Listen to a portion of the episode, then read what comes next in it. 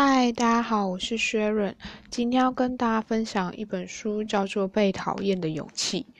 其实基本上这本书已经是畅销书籍啦，所以我不知道就是有没有人到这么晚才看这本书。但我有点忘记我是不是已经看过它，还是第二次看它。对，但我想要表达的是说，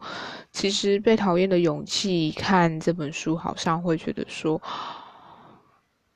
就是你生来就是会被讨厌，你本来就不是想要讨人喜欢。但我觉得，如果有人这样跟你讲的时候，其实是一件很伤人的事情。我说的很伤人是说。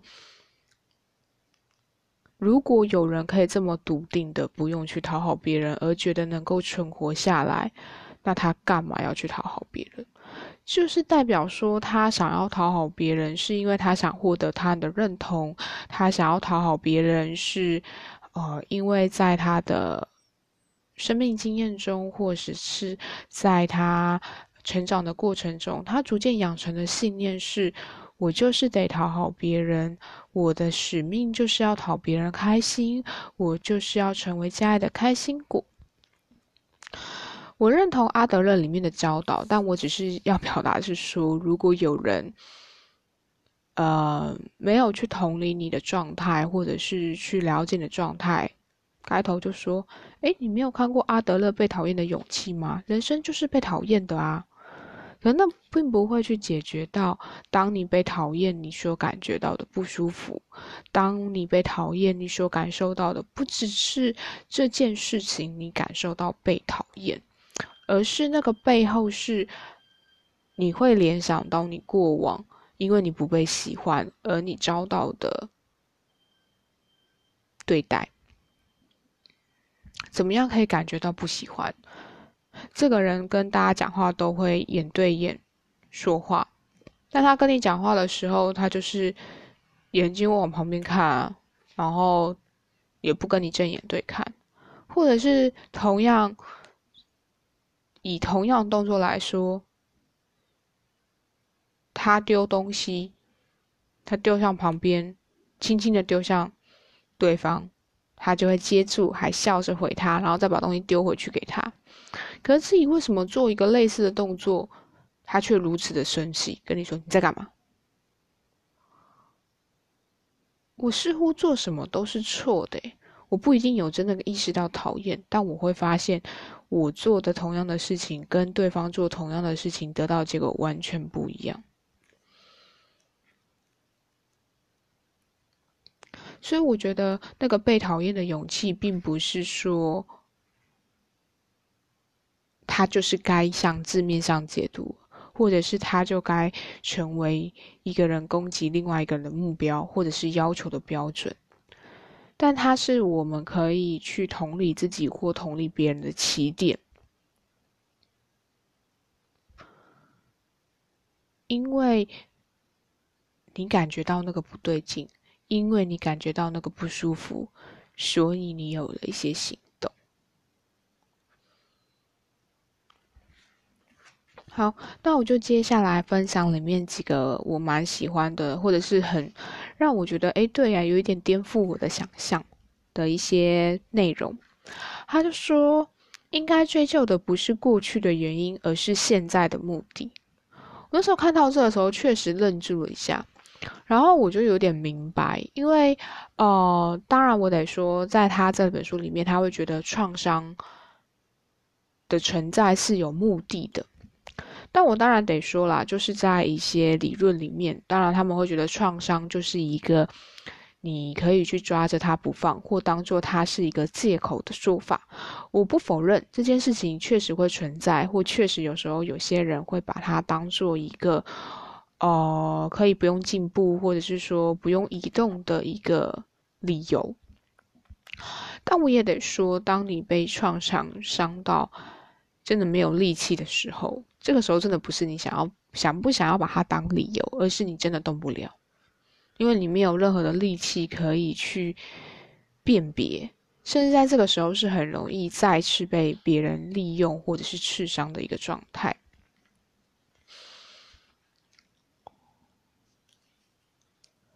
但是他讲的，呃，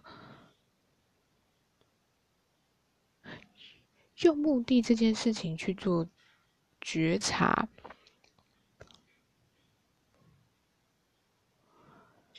有差的是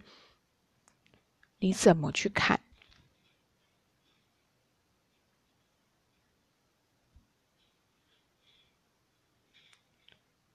我说的怎么去看，是指说。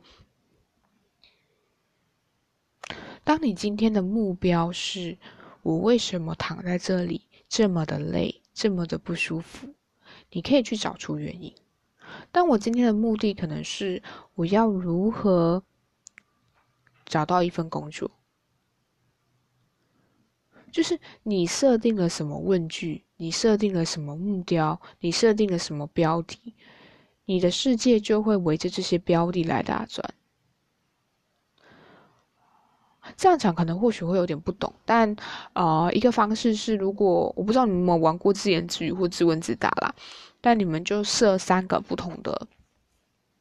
题目来问自己，然后你可以问完之后，你看你脑海会闪过什么样的东西，或者是你问完之后，你开始想尽办法要满足这个问题的答案，或者是去满足这个目标的时候，会浮现哪些东西来做支援。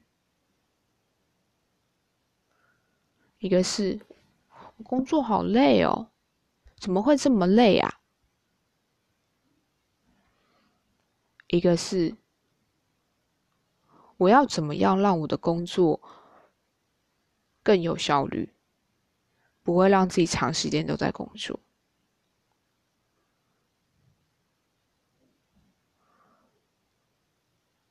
但是这一句话的意思跟如果第三个明有点类同的话，你说。我要如何让我每天准时下班，可以把休假都休完？这三个句子的内容，光是问句问的问法，以及问法所得到的结果就会有不同。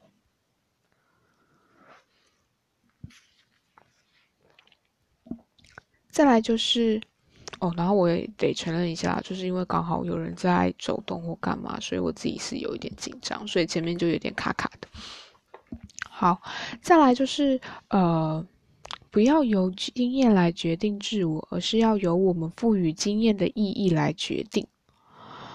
呃，这件事情我觉得是因为在一件事情的发生的时候，每个人看到的面相、看到的东西都会不同。就算同一件事情发生在呃这个人手上，跟在这个另外一个人手上，看得到东西是完全不一样的。而这个的不一样，没有要去指责谁，或者是要去做什么，而是你选择了怎么做，就会选择了对方会看见什么东西。比如说，呃，这家的冰好好吃哦。那你在这次的经验，你找到的意义是：诶，我下次可以再来吃这家冰。那如果你觉得这家冰不好吃，你可能找到的决定点就是：哦，那我下次就不要再来了。或是我知道，哦，相同的价位，我可能去吃什么更合适。它就是一个经验，一个意义。那你也可以大可生气说：“天哪，我怎么会这样子？怎么会找到这家店，然后还浪费这笔钱来吃这些东西？”所以，你用多少的经验，或是用你用多少的话语，你用多少的事情来去面对这件事情的时候，它就会有这样的不同。那我只是想要表达的是说，就是当一件事情发生之后，我们通常会有个归因嘛，比如说。对方不听我们说话，我们可以有好几种版本的解读。一种就是，天哪，我真是不讨人喜欢呢，难怪他不想听我说话。另外一种是，可能我讲话很无聊吧，他都不想听。第三种是，对方也在忙些什么，他刚好在忙别的话题，或他刚好没有想要听这个东西。另外一种就是。对方就累啦之类的。那呃，这些东西的解读，我不知道大家的状态。但我以个人的状态来说，我自己在心情好的时候，或者是心情不好的时候，就有很大不同的解读。比如说，同样是不被听人家说话，我有时候就会生气，我会想说，为什么不听我说话？然后我就会再找另外一个话题，硬是要讲，然后还会插话。可是呢，如果是如果是我的。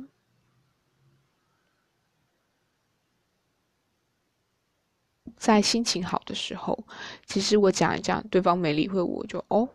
他可能正在忙吧，或者他想要这时候想要讨论别的话题，那我就会跑掉，就去做我的事情，然后我就不管这件事。对，所以我的意思是说，每个人在不同的状况，有些人是心情，有些人是情境，有些人是对人，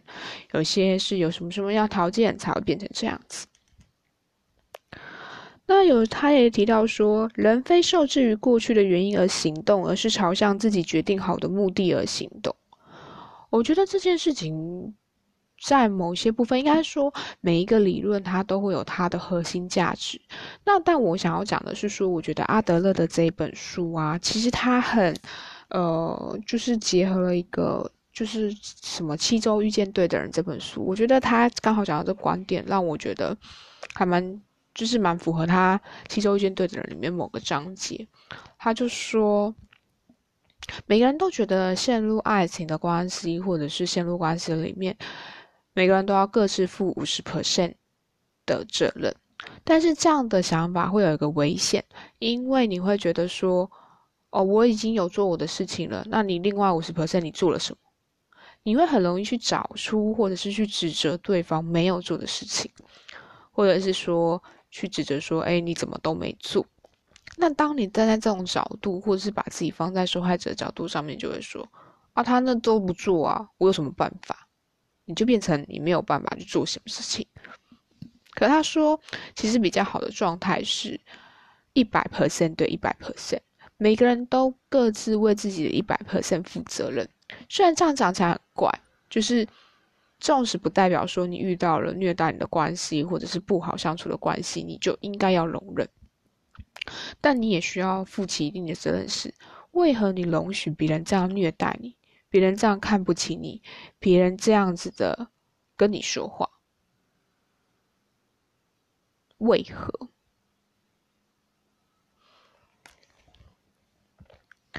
所以，在他讲到了这个东西，我就忽然想要分享的是说，其实，在阿德勒的对话里面，他的意思是说，你需要为你的人生负起一百 percent 的责任，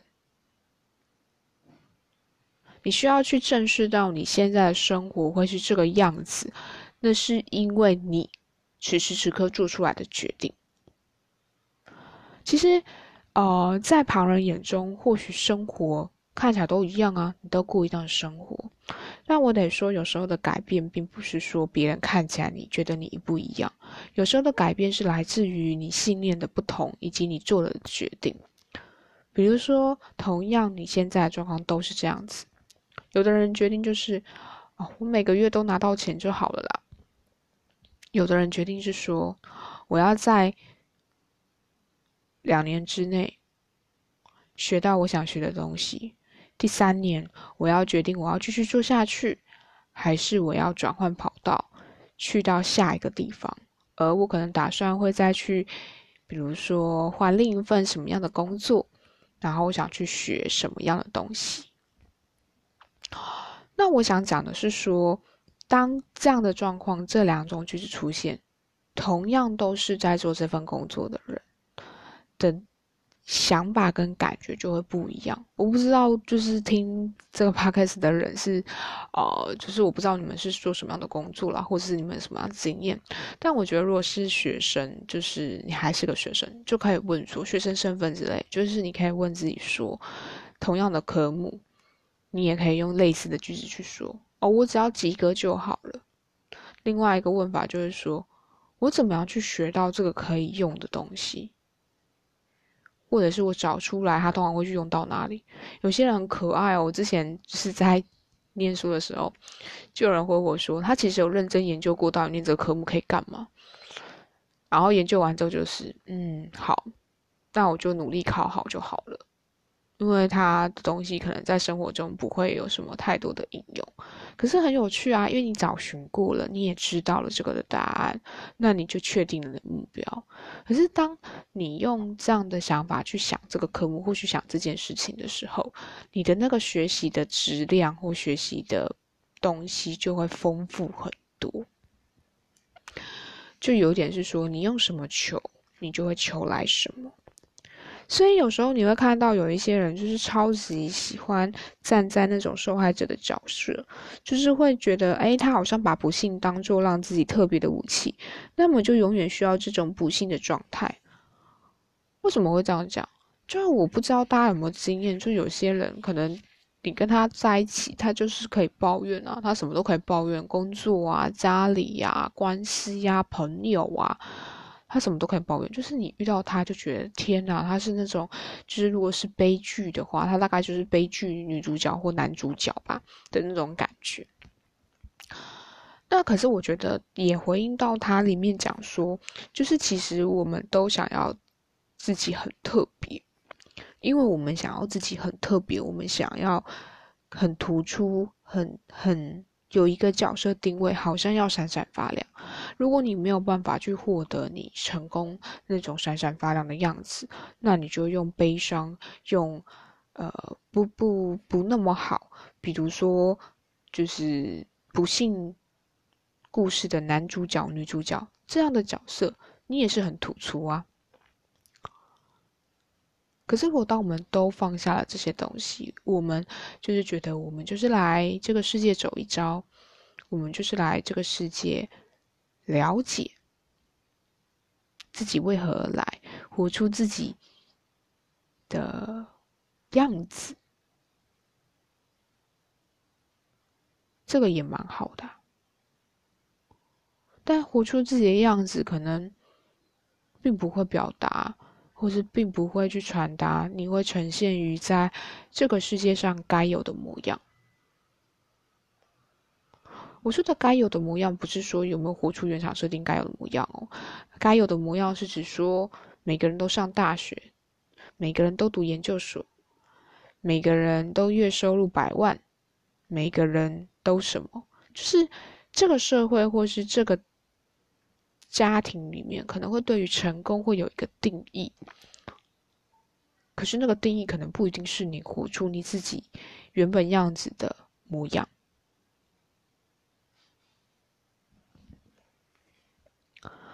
所以他也说，不要和任何人竞争，只要向前跨步就行了。你不需要跟别人去攀比谁是女主角、女主角，而是在你的人生旅途中，你有没有持续的往前走。持续的往前跨步，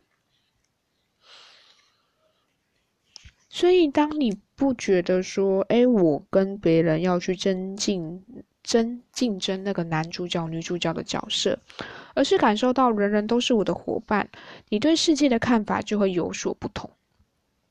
你就会知道说，哎，这些东西好像就是不一样的。当你觉得你需要去踏阶梯，好了。你的路是往上走的，可是这一条阶梯很狭窄，别人超过你了，前面就有人。你的努力是你要抛下多少人爬到最高点。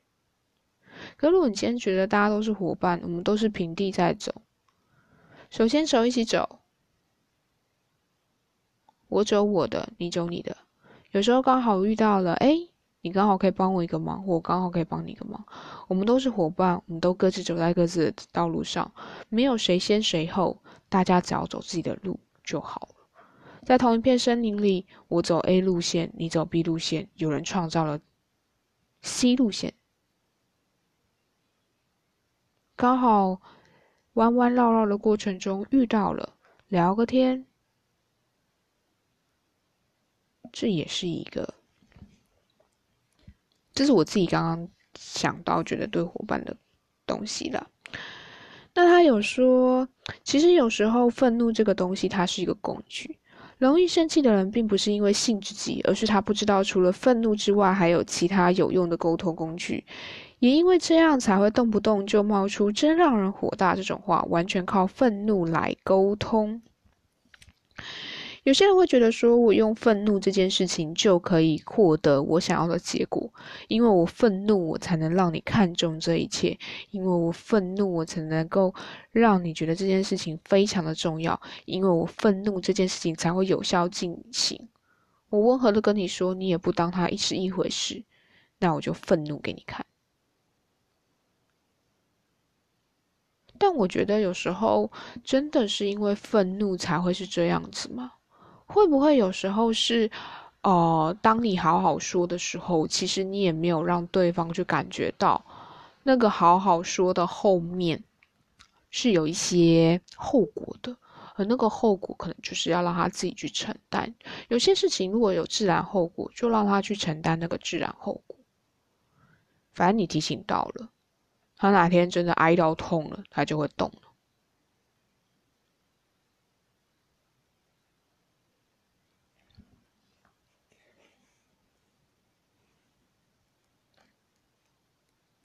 因为你就算生气了，他也只是知道说，那我不要让你生气，我就这样做。可是当你越来越常生气之后，他就会觉得，反正我只要弄到你，就会生气啊。那好像也没差，因为你本来就很爱生气。那这真的是沟通的好方法吗？他也可能到最后也只是避开你，觉得何必再多跟你相处，反正你就是会生气。但如果真的静下来好好说或好好表达的时候，你会发现，其实连你自己在讲的时候，可能你后面都有个脉络。你不是真的为了生气而生气，你也不是因为讨厌而讨厌。但同样的，我觉得有时候生气在告诉别人要改变什么或什么之类的，还有另外一个原因，是因为你觉得这些都是你的课题，所以你必须清楚的知道，从这里开始就不是我的课题了，然后把他的课题切割舍弃，这就是让人生卸下重担、变得单纯的第一步。别人拒绝你无妨，那是他的选择，那是他的课题。但你有没有在这一次说出你该说的话，做出你该做的事情？这就是你该负起的责任，你该做的工作。任何的话在说出来之后，可能对方都有可能会不高兴。那你就要想怎么样说可以达到你要说的目的，而，不会让别人觉得不舒服或者是不高兴。如何好好的说话，如何好好的表达？我想有时候不是说你用多么犀利的语言去指出问题，而是你怎么能够用话语让别人意识到你所想要提醒或看到的面向。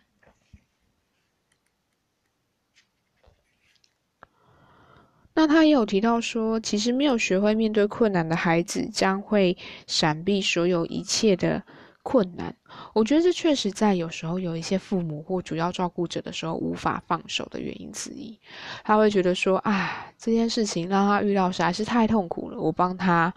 移除好了。”可移除到后面的时候，你知道这样子会养出一个很恐怖的，呃，嗯，我觉得很恐怖的状态，或者是很恐怖的景象是，当他有一天。他发现这个世界不是这么的顺利的时候，他很愤怒，他很挫折，他甚至将所有的错都怪到你身上的时候，你会非常的痛苦。那个痛苦会是你发现你离开人世的时候，他不会照顾他自己，他无法在这个世界上生存下来。另外一个痛苦是，他觉得所有责任都在你身上，是你应该要负起责任。你本来就该为他的人生负责，这个感觉是完全不一样的。可是这样的感觉也会让有些人非常的伤心，因为他觉得说我这么努力的帮你挡掉了该挡的东西，可是你怎么会这样子？可是你要想啊，那就跟刚刚的课题分离一样啊，你把他的人生成就，你把他人生该走的路，你都揽到自己的身上，你这样的混乱，孩子。不一定能够分得清楚，而在那个逐渐长大的过程中，他如果也习惯这么跟你紧密相连，那有可能后面长出来样就会是这样。可是你知道，一直的不放手，等到你哪一天忽然离开了这个世界，你最后最后都还在担心，因为他从来都没有飞出去过，他从来都没有好好活过。那再来就是，当我们改变的时候，变的只有我自己而已。我觉得这个东西很多人都会去知道，但是他就讲了更深了一点点。我不知道对方会因此变得如何，也不能插手干预。这也是客体的分离。当然，随着我的转变，对方也会有些变化，但不是因为我的转变而改变他。大多数的情况应该也是不得不变吧。只是这并不为我们的目的，而且还是有不变的可能性。总之，想要借着改变自己言行去操控别人，这就是一个错误的想法。我选择我改变，我知道你可能会因着我的改变而变，但我也不是为了要让你改变而去改变自己。反正就只是为了我自己的缘故，所以我做了一个调整。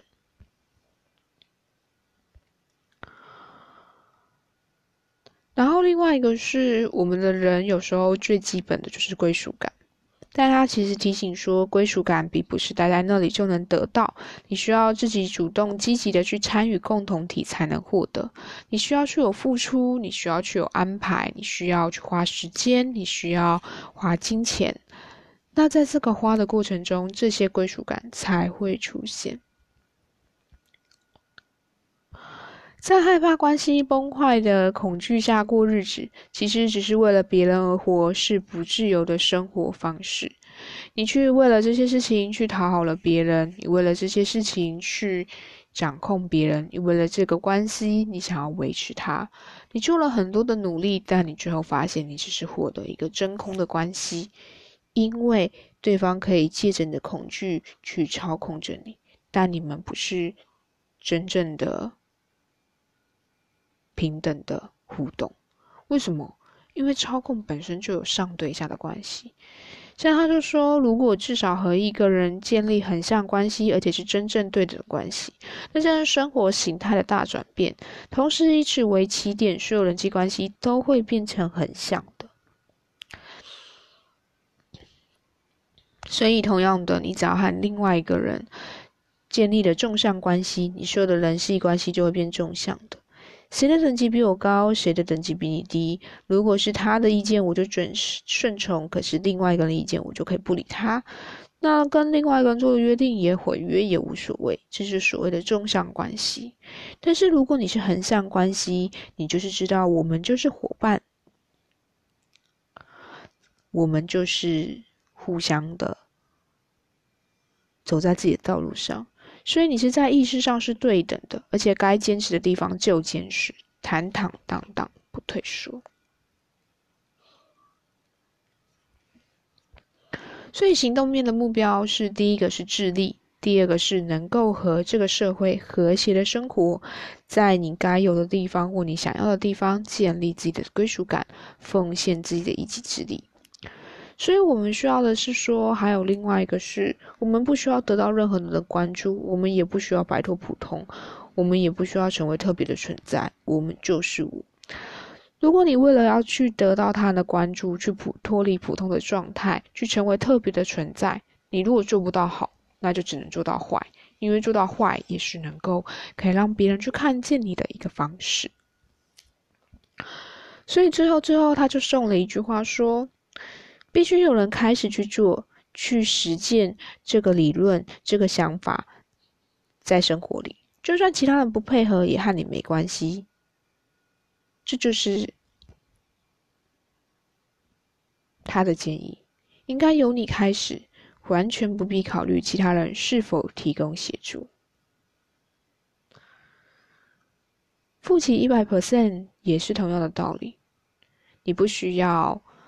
看见别人做了什么，看见别人没做什么，而是你看见你自己负起这一百 percent 之后，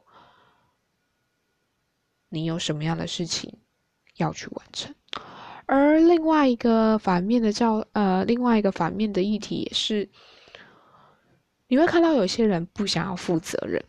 你会觉得天哪，这人怎样，他都不负责任，真的很过分哎。可是，在七州舰队的人里面就有提到说。其实有些人不负责任，可能是觉得说：“哎，我负起了这个责任，就代表我是错的，就代表我低人一等，就代表什么什么什么。所以我的意思是说，有些人他会觉得说，我才不要承认了，我承认就代表我错了。而我我我我想要提这件事情，不是说要帮这些人辩驳，说他们不负责任这个行为就是好的，而我只是想要提供的一个想法是，有些人不负责任是因为他觉得负责任太恐怖了，承认是自己的。好像负起责任就是承认自己的错，这件事情是无敌的恐惧。而为什么会有这样的恐惧？因为你怎么样都会做不好。如果在你的生长环境下，你怎么样都做不好，你怎么做都不会有人认同你，或者是有人认可你的存在，而是用你的行为去批判你。你生怕你做出任何一件事情就会失去爱。那我干嘛要负责任？我多负了责任，结果嘞，我只是被骂的地方更多啊！我只是越会感觉到我不被爱啊！那我干嘛要负责任？如果，呃，就有点像是孩子在学东西一样，他如果在这件事情就已经会挫折了，你又告诉他要一次弄完这么多东西，他不逃才怪。因为我做了做错了又会被骂，我东西越拿越多，我越容易掉下来。我干嘛拿这么多东西？当然我知道我的想法不一定是每个人的想法，但我只是想要提供一个面向，让大家就是也可以看见这个东西。但我觉得无论结果是好或坏，我觉得就是这样子。对啊，好，那我就将呃。就是这本书跟大家做分享，那我就不会特别推这本书，因为我觉得第一个是这本书是畅销书籍啦，然后另外一个是我觉得可能是受限于呃翻译的关系嘛，或者是一些东西，我自己没有那么喜欢这本书，因为它有点是用哲学家跟年轻人的对谈，然后来去讨论这个东西。可是我觉得以这本书来说，如果如果真的要，呃，就是以这本书的概念来说的话，我觉得倒是可以去看《七周遇见对的人》，或者是看第一本《复杂性创伤后压力症候群》。对，因为我觉得他们会更细腻的处理到，呃，就是你做这些行为背后的一些成因，或者是说做一些事情是除了那个地方以外，他也会把一些东西做扭转。因为我我也得讲一件事情，我觉得，当然阿德勒的东西，它会有一些点或者是一些可以提醒的点，可是我并不觉得人可以忘记伤痛而往前走，有点像是你今天的脚曾经受伤过了，它一定会影响到你之后怎么走路，或者是它一定会影响到，比如说季节变化的时候，你就是会不舒服。那但我不不不觉得说有需要怪这个伤带给自己生活什么样的不便，而是你怎么样跟这样的伤相处，然后继续走下去。可是，在阿德勒的这本书里面，我觉得不知道是由于翻译的问题还是怎么样，就我自己会觉得有点是说他没有处理到你负伤前行这件事情。每一个人都会负伤前行，包括我。每一个人负伤前行的伤口都不一样。每一个人 care 的东西的不舒服都不一样，每一个人的版本也都不同。就算我今天硬把三件同样的生命经历套在三个不同人身上，他们长出来的样子也可能会不同，因为每个人在乎的点不同，而每个人回应的方式不同，也会造就跟他们互动的人不同。对。但我觉得，呃，如果你自己觉得，诶，这本书刚好听完之后，里面讲的一些句子你有兴趣，我觉得你还是可以去图书馆借，或者是，呃，买来阅读或什么之类。Anyway，但我只是想要讲的是，在我的观点，我觉得人都会负伤前行，而如果在负伤前行的状况下，我会比较建议的，反而是去看那些会讲到你的创伤，或者是会去面对到你那些低落跟不舒服的部分。那我觉得，当你去了解自己的伤，当你懂了，哎，怎么样走会痛这件事情的时候，才会有转变的机会啊！你要是连伤口都没看到，那你就只会很生气，自己说：“天哪，为什么我走路会这样一拐一拐的？我总是不能像别人一样。”可是，你的你的膝盖就是受伤了啊！你怎么可能会跟别人走的一样？你就会开始愤怒，该长得跟就是他们走路一模一样啊！这个社会规定走路就这样子，为什么不能跟大家走的一样？可是你的膝盖受伤嘞，你怎么跟大家走的一样？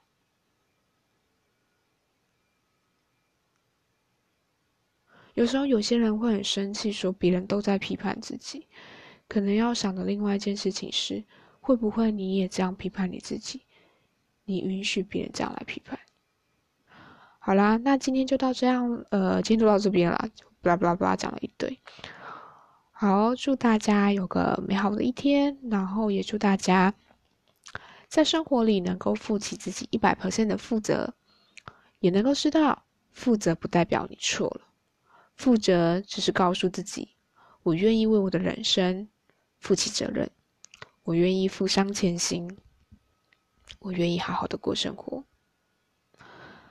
而这个尊重的开始，也会让你在生活中尊重别人，是每一个人都是你的伙伴。而这样的日子，我觉得是个自由，因为你不会觉得你比谁高，你比谁低，你也不会觉得你要捆绑任何人。好啦，那就这样喽，大家拜拜。